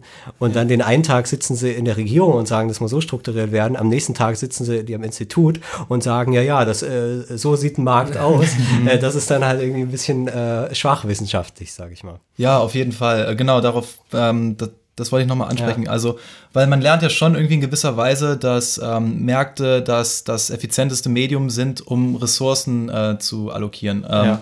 Und also das bedeutet quasi, wie werden Ressourcen verteilt über verschiedene Bevölkerungsgruppen, über Individuen, genau. Und man lernt da halt schon wirklich sehr stark implizit, dass Märkte das beste Medium sind. Und das würde ich auch unbedingt auch in den Kontext setzen mit dem Aufstieg des Neoliberalismus, wo quasi äh, es darum ging, Märkte immer weiter zu öffnen. Man denke dabei zum Beispiel in Deutschland an die Aufgabe der Wohnungsgemeinnützigkeit 1988.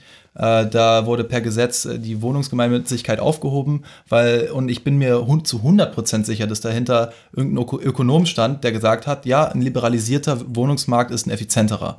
Bin ich mir zu 100% sicher, dass da einer dahinter stand. Und das muss man, das, ich glaube, das muss man auch wirklich in, in Verbindung setzen, dass viele Sachen, wie zum Beispiel Pri Privatisierung auch von kommunalen Energieträgern, Wasserversorgern und so, was, was da nicht alles abging die letzten 20 Jahre, auch unbedingt im, im Zusammenhang mit der ökonomischen Theorie zu sehen ist, die uns dabei gebracht wird. Ja. Auf jeden Fall. Also das heißt, auch ihr steht da eigentlich im, im Rahmen dieser größeren politischen Veränderungen. Also man, es, wir haben da auch in anderen Sendungen schon drüber gesprochen. Es ist irgendwie noch ein bisschen äh, fraglich natürlich, wie stark dann äh, diese Systeme in der Krise sind.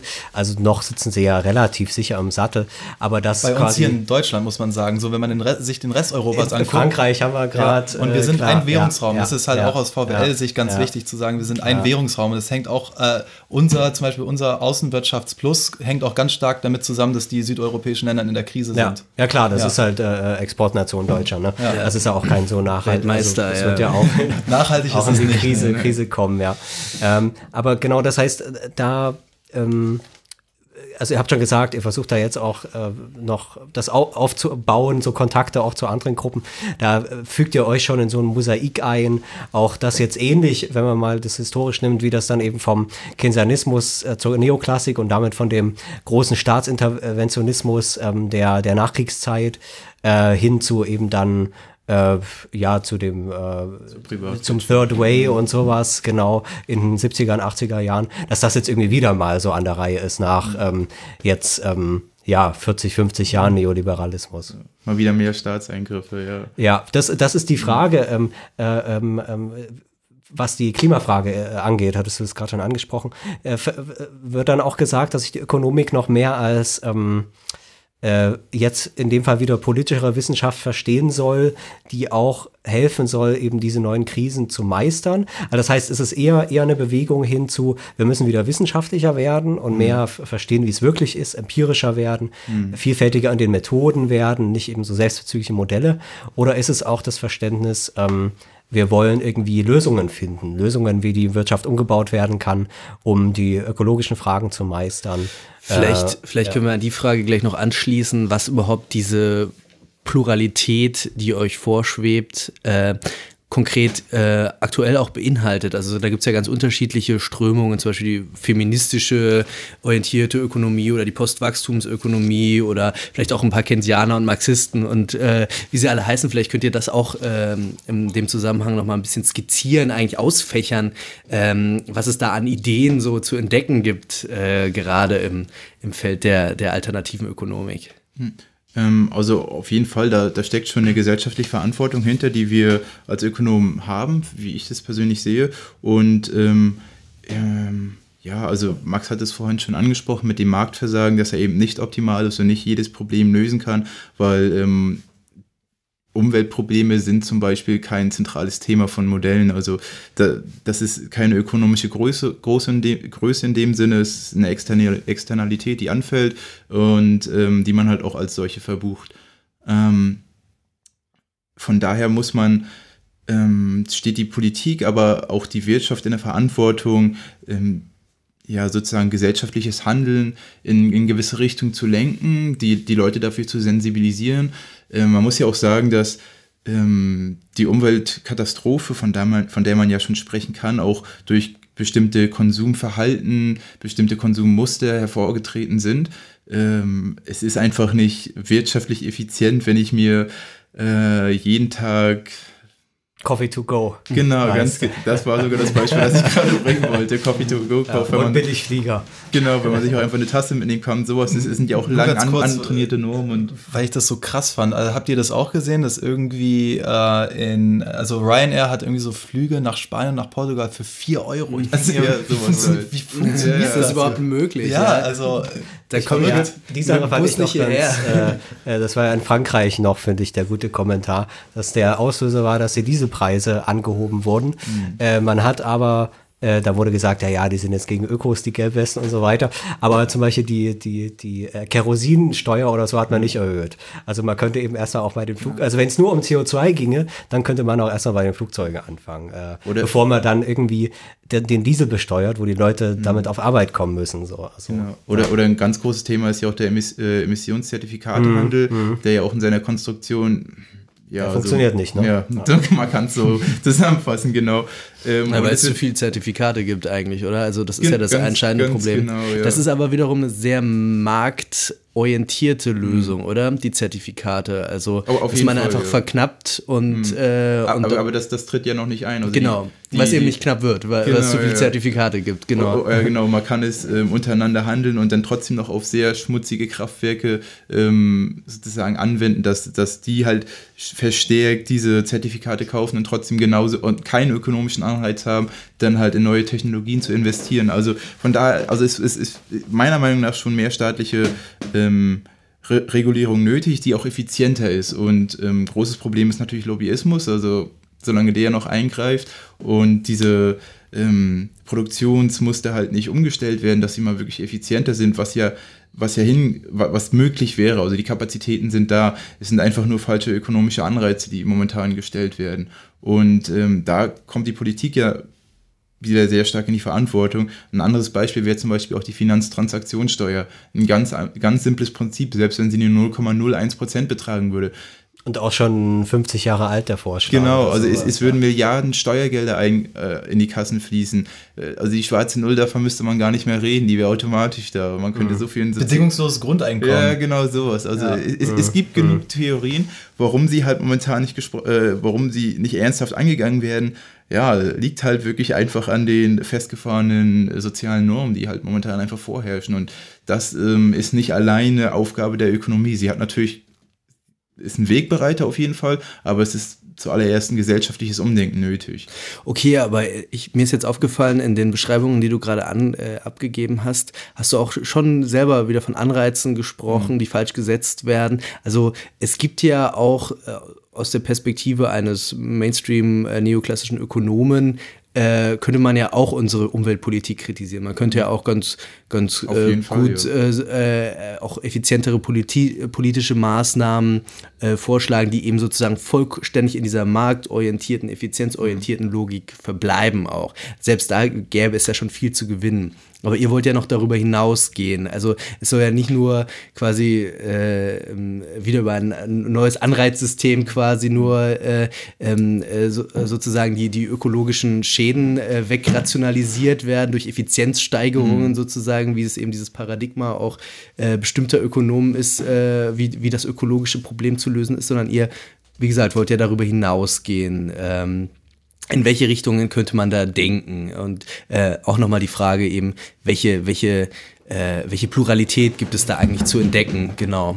Ja, genau. Ähm, wenn man sich das zum Beispiel anguckt, ähm, ganz äh, ein richtig großes neues Feld, äh, was so seit den 70er Jahren entstanden ist, äh, ist die ökologische Ökonomik.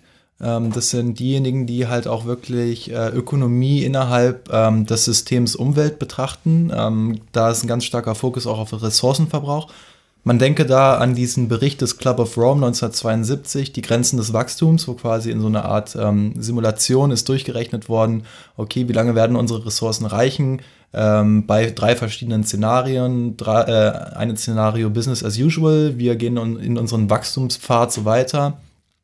Geschwächtes Wachstum oder halt Stagnation. Und ähm, witzigerweise hat sich diese Simulation, obwohl sie wirklich nur eine recht rudimentäre Simulation war, ähm, recht gut bewahrheitet, in, und zwar auf dem Wach Wachstumspfad Business as usual. So, und ähm, die, diese Leute in der ökologischen Ökonomik machen auch sehr, sehr wichtige Arbeit und, und die zeigen quasi da, ähm, das kann auch wirklich VWL leisten und das ist halt für mich das Faszinierende. Die äh, zeigen halt quasi die Korrelation zwischen Wirtschaftswachstum und CO2-Ausstoß und das können die auch richtig gut berechnen und können immer sagen, okay, äh, das BIP ist um so und so viel Prozent gewachsen. Das bedeutet, CO2-Emissionen sind wahrscheinlich auch um so und so viel gewachsen. Und interessanterweise ist es dann auch so, dass ähm, wenn wir in eine Wirtschaftskrise fallen, dann tun wir der Umwelt was Gutes. Ähm, und äh, das sind auch quasi die Leute, die ökologischen Ökonomen, die am stärksten, sag ich mal, hinter dieser neuen Strömung der Postwachstumsökonomie stehen, äh, die halt auch wirklich fordern, dass es ein radikales Umdenken geben muss, radikale Veränderung auch der Wirtschaft, der, ich nenne es mal Anreizstrukturen, also äh, dass man halt so mehr Richtung Kooperation statt Konkurrenz geht. Ähm, also das, das, das würde ich sagen, geht äh, so von den Postwachstumsökonomen aus. Man denke im deutschen Raum da zum Beispiel an Nico Pech, das ist so das Aushängeschild. Mhm. Ja. Aber äh, das ist quasi so zu verstehen, ähm, das ist vielleicht auch nochmal eine Frage. Das Ziel ist jetzt, ich meine, das steckt in der Pluralität natürlich auch mhm. schon drin, das Ziel ist jetzt nicht, äh, die Neoklassik dort auf den Müllhaufen der Geschichte zu werfen, nein, sondern nein. tatsächlich eben zu gucken, was funktioniert und was funktioniert nicht. Ja, das ist im Netzwerk unterschiedlich ausgeprägt, wie die Leute mhm. dazu stehen, aber grundsätzlich ist es schon so, dass, dass, dass äh, man dem einen, einen, einen Platz beibehalten will. Auf jeden Fall, es geht jetzt nicht darum, äh, verbrennt die Lehrbücher, ja, das sowieso nicht. ja, den gibt es ja auch manchmal. Ja. Also, dass dann so, dass dann, also es gibt ja in, in, wahrscheinlich in jeder Wissenschaft oder in jeder relativ pluralen Wissenschaft gibt es ja dann welche, die da sehr fundamentalistisch äh, äh, äh vorgehen und sagen, äh, das alles, was anderes ist, das, was ich mache, ist ähm, Teufelswerk und ähm, ja, nee. ja, nee, das ist sozusagen nicht so. Nee, also die ja. Neoklassik soll auf jeden Fall auch zukünftig einen, einen Platz haben. Ähm, das auf jeden Fall für diejenigen, die dann Interesse haben, sich in äh, diese äh, physikalisch anmutenden Modelle hinein zu vertiefen, denen soll diese Möglichkeit auch bitte noch offen stehen, ja. Ja. Ähm, das heißt, es ist eigentlich tatsächlich so ein bisschen mehr wissenschaftlich im Sinne von an der Wirklichkeit orientieren. Also ich muss da an äh, Kenneth Galbraith denken, von dem habe ich ein, zwei Bücher gelesen. Das war, glaube ich, auch so ein Post-Keynesianer. ähm, der war, das fand ich auch ganz interessant. Der war auch Berater von, ähm, von äh, Kennedy, glaube ich. Ähm, äh, und, und auch intellektuellen 60er Jahren war der so ein Superstar. Heute, heute weiß man, weiß man da nichts mehr davon. Und wenn man das heute liest, dann ist es zum Teil auch schon ziemlich verdächtig, radikal alles, was er dann schreibt. Also er hat auch schon zum Teil so Postwachstums und so. Wir müssen uns jetzt mal auf die wirklichen Bedürfnisse ein bisschen äh, äh, beschränken, äh, äh, weil das ganze System sowieso sinnlos wird langsam mit dem immer weiteren Wachstum und so weiter.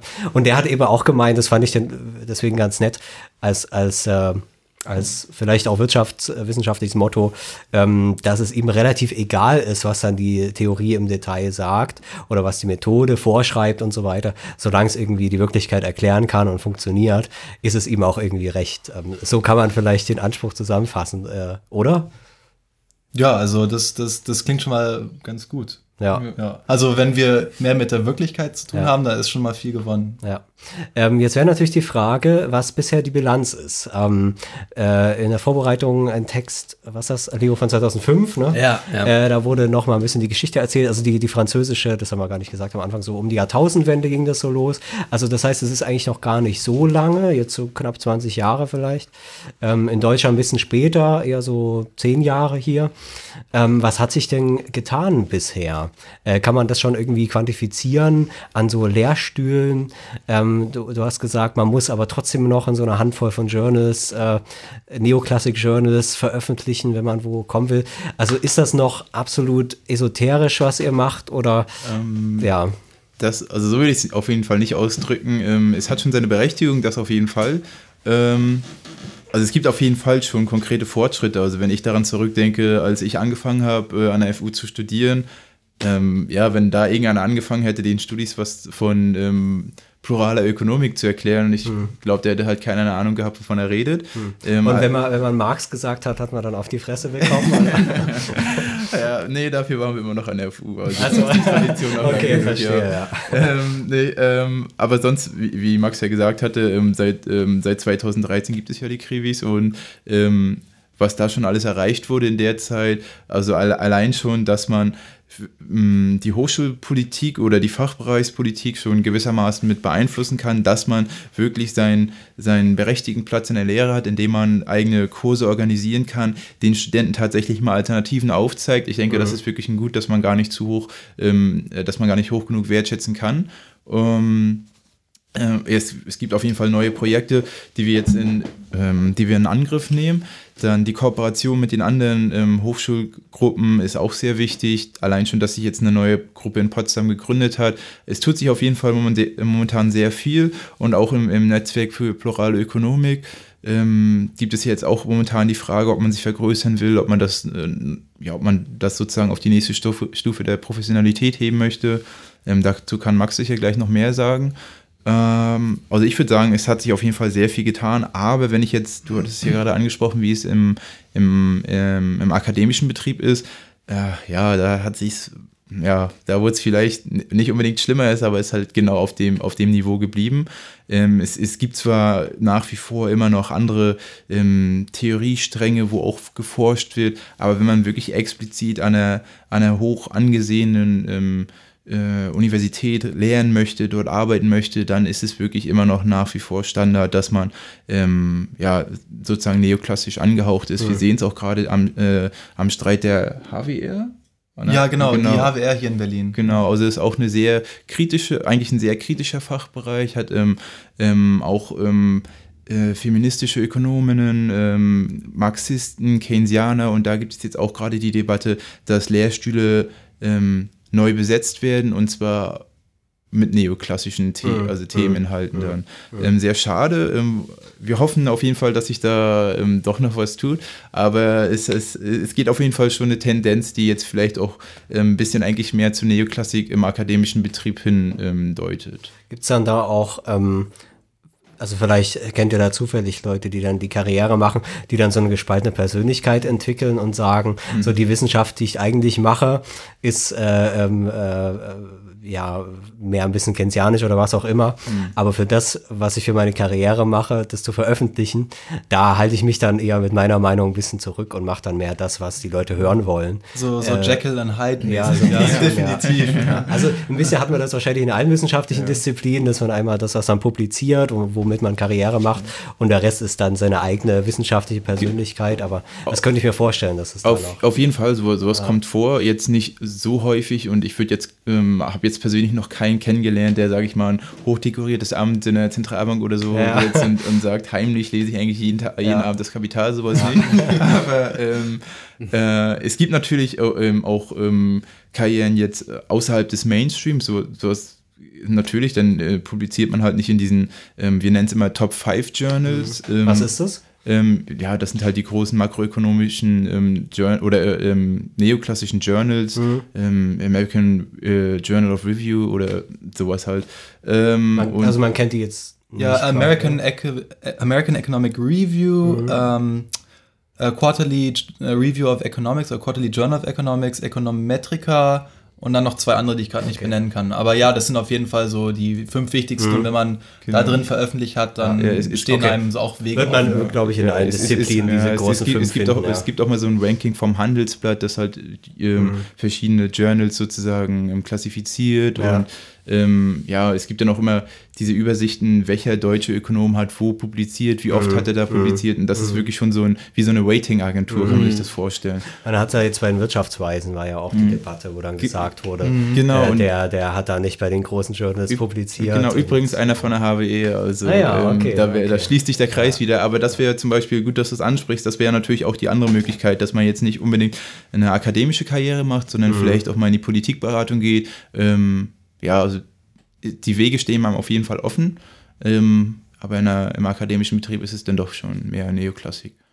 Neulich habe ich ähm, in einem Interview gehört, das war, glaube ich, irgendein äh, Professor da von dem äh, ähm, wie heißt das, Verein für Sozialpolitik, äh, da war der irgendwie, was weiß ich, äh, Funktionär, ähm, der meinte eben, ja, ja, ist ja alles recht, aber ähm, ja, das, das trifft vielleicht noch auf die, auf die Lehre zu, aber in der Forschung, da gibt's eigentlich auch schon deutlich mehr Pluralität, als da eigentlich äh, behauptet wird. Also man, ähm, da würde auch sozusagen durchaus auch mit neoklassischen Methoden äh, dann aber auch, äh, auch ähnliche Themen bearbeitet, zum Beispiel Geschlechtergerechtigkeit oder Gender-Themen zum Beispiel oder ähm, auch eben Ökologie wird ja auch äh, natürlich jetzt schon auch ähm, äh, in, äh, aus der Perspektive neoklassischer Ökonomie äh, beschrieben, äh, untersucht, erforscht, äh, Handlungsempfehlungen gegeben. Also ähm, ist es so, dass ähm, eigentlich die, die Forschung schon irgendwie eigentlich pluraler ist als, äh, als die Lehre? Oder ist es vielmehr so, dass eigentlich ähm, selbst mit diesen vermeintlich pluralen Forschungsgegenständen man doch irgendwie wie immer wieder dieselbe, ähm, sozusagen nie diese, diese festgefahrenen Wege verlässt? Ja, das ist äh, gut, dass du es ansprichst. Ähm, ich kann jetzt selber als Bachelorstudie noch nicht so viel zur Forschung sagen, aber was ich ganz interessant finde, ähm, ist, dass ich gerade so ein Seminar habe, wo ich drin sitze und es geht da halt um, um, um so ähm, Gender und Arbeitsmarkt. Und äh, ich selber lese gerade ein Paper oder muss mich damit beschäftigen. Ähm, da untersucht die eine ähm, oder da untersuchen zwei Forscher die Effekte von ähm, dem staatlichen Sozialismus, also sprich in der DDR und in osteuropäischen Staaten, auf ähm, die ökonomischen Perspektiven von Frauen. Und das ist insofern, also ich finde das insofern halt mega interessant, weil es halt auch meine Klischees auch so ein, Stück weit aufgeweicht hat, weil es halt darum geht, okay, wie hat der Sozialismus dazu beigetragen, die Einstellung der Leute zu einer arbeitenden Frau im Haushalt und ähm, generell halt auch äh, der, der Förderung von Frauen, also im Arbeitsmarkt, bei der Erreichung höherer Bildung. Man denke zum Beispiel an Angela Merkel, die, die ja selber im Osten groß geworden ist, da Physik physikalische Chemikerin geworden ist, wie halt auch die, die DDR, andere osteuropäische Staaten das äh, wirklich forciert haben, dass die Frau das macht. Und das war dann halt auch ein Paper, das ist im Top 5 Journal veröffentlicht worden. Und ich habe mir dann auch gedacht, hey, äh, manchmal so diese Kritik an, an der Neoklassik ist, kann auch sehr undifferenziert sein. Und da finde ich es auch wichtig, Lehre und Forschung auseinanderzuhalten und ähm, da quasi seinen Fokus zu richten auf das, äh, was, was man dann wirklich erreichen will. Aber ich glaube tatsächlich, dass in der Forschung die, die, die, die Fragen, die behandelt werden und auch die Methoden äh, doch deutlich pluraler manchmal sind, als man sich das vorstellt. Man muss, glaube ich, einfach nur danach suchen. Hm. Ja. Hat vielleicht auch was damit zu tun. Ich meine, das hat man natürlich in allen Disziplinen irgendwie, dass man, dass natürlich das eine so das akademische Wissen ist, was auch gelehrt wird, was die Leute lernen. Aber in der Wirklichkeit sieht es dann auch ein bisschen anders aus. Also ähm, ich meine, das sieht man ja auch in allen, äh, in allen Unternehmen oder sowas, äh, die dann, die dann auch natürlich sich nicht so verhalten, wie das äh, sich in der Theorie gehören würde, sondern in der, in der Wirklichkeit, ähm, oder, oder, oder lass es, lass es die, die Märkte sein. Da wird natürlich äh, ein, äh, ein äh, neoklassisch ausgebildeter Marktteilnehmer auch sehr, sehr gut wissen, äh, was er wem erzählt und äh, schön darauf achten, dass das Ungleichgewicht des Wissens aufrechterhalten wird. Ansonsten, ähm, ansonsten würde man da schnell untergehen äh, auf so einem Markt. Genau, also man muss, würde ich auch nochmal sagen, nochmal differenzieren ähm, zwischen den einzelnen Universitäten und dann vielleicht auch nochmal explizit zwischen den einzelnen Lehrstühlen. Hm. Also es kann natürlich vorkommen, wie Max es vorhin auch äh, angesprochen hat, dass Siegen die Speerspitze sozusagen ist, dass es, dass sich viele plurale Theorien an einem äh, Fachbereich ähm, sozusagen versammeln oder dass man in einem bestimmten Lehrstuhl einen, einen sehr engagierten Professor oder eine Professorin hat, die ähm, ja versucht, Theorienvielfalt ähm, beizubringen. Und ähm, wenn wir vorhin, ähm, ich glaube, eingangs hatten wir auch von dieser Selbstselektion gesprochen, ob Studierende, die jetzt wirklich ein bisschen ähm, ja, selbstsüchtiger sind, denn wirklich BWL oder VWL studieren. Ähm, also man, man bekommt ja auch schon ähm, sozusagen das Handwerkszeug an die, äh, ja, an, an die Hand, um, um dann ähm, im ökonomischen Betrieb heutzutage mithalten zu können, um sich dann auf dem Arbeitsmarkt gut zu präsentieren. Das wollen ja natürlich auch die meisten Studierenden. Also mhm. wir, wir, sind auch nicht illusorisch und denken uns, ähm, wir sprechen jetzt für die große Mehrheit, dass, mhm. dass jeder wirklich fordert. Ähm, ich möchte jetzt aber auch noch äh, zusätzlich zu allen Sachen, die ich jetzt schon in der Neoklassik lese, auch noch mal Keynes und Smith und sonst was zu lesen die, diesen Optimismus haben die Studis bekanntlicherweise in der ersten, vielleicht nur noch in den, in den ersten zwei Wochen ihres Studiums und dann hört es doch sehr schnell auf. Ähm, von daher denke ich, ist, ähm, äh, dass, dass die meisten Leute auch schon wirklich diese gewissen Grundvoraussetzungen erlernen möchten, um halt wirklich normal als Ökonom oder Ökonomin arbeiten zu können. Vielleicht können wir äh, zum Schluss nochmal äh, thematisieren, wie eigentlich für euch ähm, der ideale, die ideale volkswirtschaftliche Ausbildung eigentlich aussähe. Also in, äh, in Siegen ist es ja so, dass ähm, da auch nur der Master, glaube ich, äh, plurale Ökonomik ist. Da wird dann auch erstmal vorausgesetzt, okay, machst erstmal deine Hausaufgaben, lernst die Methodik, äh, das Handwerkszeug und äh, dann darfst du auch noch ein bisschen äh, gucken, was, was, was es sonst so gibt. Ähm, würdet ihr das auch so handhaben oder denkt ihr, das sollte früher anfangen, das, das müsste schon Teil der Grundausbildung sein? Ähm, Wie ich vorhin bei der Soziologie erklärt habe, dass man so eine Einführungsvorlesung gemacht. genau, dass man sich erstmal erstmal- fünf Jahre verloren fühlt oder für den Rest des Lebens, kann auch passieren im Philosophiestudium oder so. Hm, Da wären wir ja wieder bei diesem Thema der Spezialisierung. Ja. Also das ist ja heutzutage enorm wichtig. Ich meine, allein weil wir schon halt diesen ähm, Wissensfortschritt haben, der so immens riesig ist, dass man ja heutzutage gar nicht alles greifen kann. Du hattest es ja angesprochen, dass du dich auch verloren gefühlt hattest, als du die ähm, 20 verschiedenen Theorien oder so erstmal ähm, sozusagen auf einmal lernen oder auf, auf einmal präsentiert bekommen hast. Ja, gerade wenn man dort mit 18 irgendwie äh, dort wie ein Häufchen Elend an der Vorlesung sitzt. Also, Auf jeden ja. Fall, ja. Ähm, nee, und äh, ich, ich, es ist, ist, ist sehr schwer, so einen optimalen Weg herauszufinden. Man sollte natürlich irgendwie schon eine Grundlage haben, sodass man sieht, es gibt verschiedene Wege. Ähm, aber ich glaube, im, ja, im, im, da, ich, da spricht wieder der Ökonome, im, im Sinne der Effizienz wäre es dann vielleicht doch besser, sich auf eine Sache zu spezialisieren, um da wieder wirklich einen sehr diffundierten, ähm, ja, eine sehr diffundierte Wissensgrundlage zu erreichen. Also ähm, Aber man sollte mehr die Wahl haben. äh, auf jeden quasi. Fall, auf jeden Fall, ja, genau. Es Was sollte mal denn da zur Wahl stehen? Also wenn man so vier Grundpfade in der volkswirtschaftlichen äh, Ausbildung hat. Also erstmal zwei Jahre irgendwie äh, Grundlagen und dann im dritten Jahr spezialisiere ich mich noch. Was, was sollte da angeboten werden, was heutzutage äh, gerade nicht angeboten wird? Ich weiß nicht, es ist äh, schwierig, das so konkret zu, zu benennen. Ähm, grundsätzlich, also es ist schon irgendwie wichtig, sich vorzustellen, okay, da soll es hingehen, aber ähm, also für mich wichtiger im ersten Schritt ist einfach zu sagen, wir wollen diesen Monismus beenden. Wir wollen diese, diese Vorherrschaft in der, in der Lehre beenden und darauf äh, sollten wir uns auch konzentrieren. Ähm, wichtig ist halt irgendwie zu verstehen, okay, auch die Theorie hat ihren historisch-sozialen Kontext und dass es halt verschiedene Theorien gibt. Allein das schon, schon mal zu haben, wäre schon ein, ein, ein riesiger Gewinn. Und ich hab, bin jetzt auch gar nicht so der Feind von beispielsweise Mathe und Statistik. Ich mag das sehr gerne und es kann auch immer noch weiter verankert sein, unbedingt. Sollte vielleicht sogar auch immer noch so muss ja. prominent Genau. sein. Damit Also Aber es sollte vielleicht auch, Ökonomie, ne? genau, es sollte aber vielleicht auch ergänzt werden durch Methoden der qualitativen Sozialforschung. Äh, Und vor allem, was ganz wichtig ist, weil das total fehlt, ist halt so, so Institutionenanalyse, dass man halt wirklich sich anguckt, so wie beispielsweise jeder normale Mensch sich Wirtschaft angucken würde. Ist halt, ah, okay, da gibt's die Regierung oder da gibt's den Staat, da gibt's die Zentralbanken, bla bla, und dass man halt auch wirklich mehr auf diese Institutionen eingeht. Und ich denke mal, wenn, wenn so ein paar einfache Perspektiven da schon gewonnen werden, also ein paar zusätzliche, dann wäre schon richtig gut. Hm. Noch eine Frage habe ich, weil das habe ich äh, als böses Klischee gelesen und äh, ich weiß nicht, ob es ein Klischee ist, äh, dass auch mehr Primärtexte gelesen werden. Äh, dass äh, quasi, äh, also das nochmal als Frage und dann vielleicht auch als, als Verbesserung. Ähm, es wird quasi auch nicht so viel Primärtext gelesen, also nicht mal Smith oder sowas.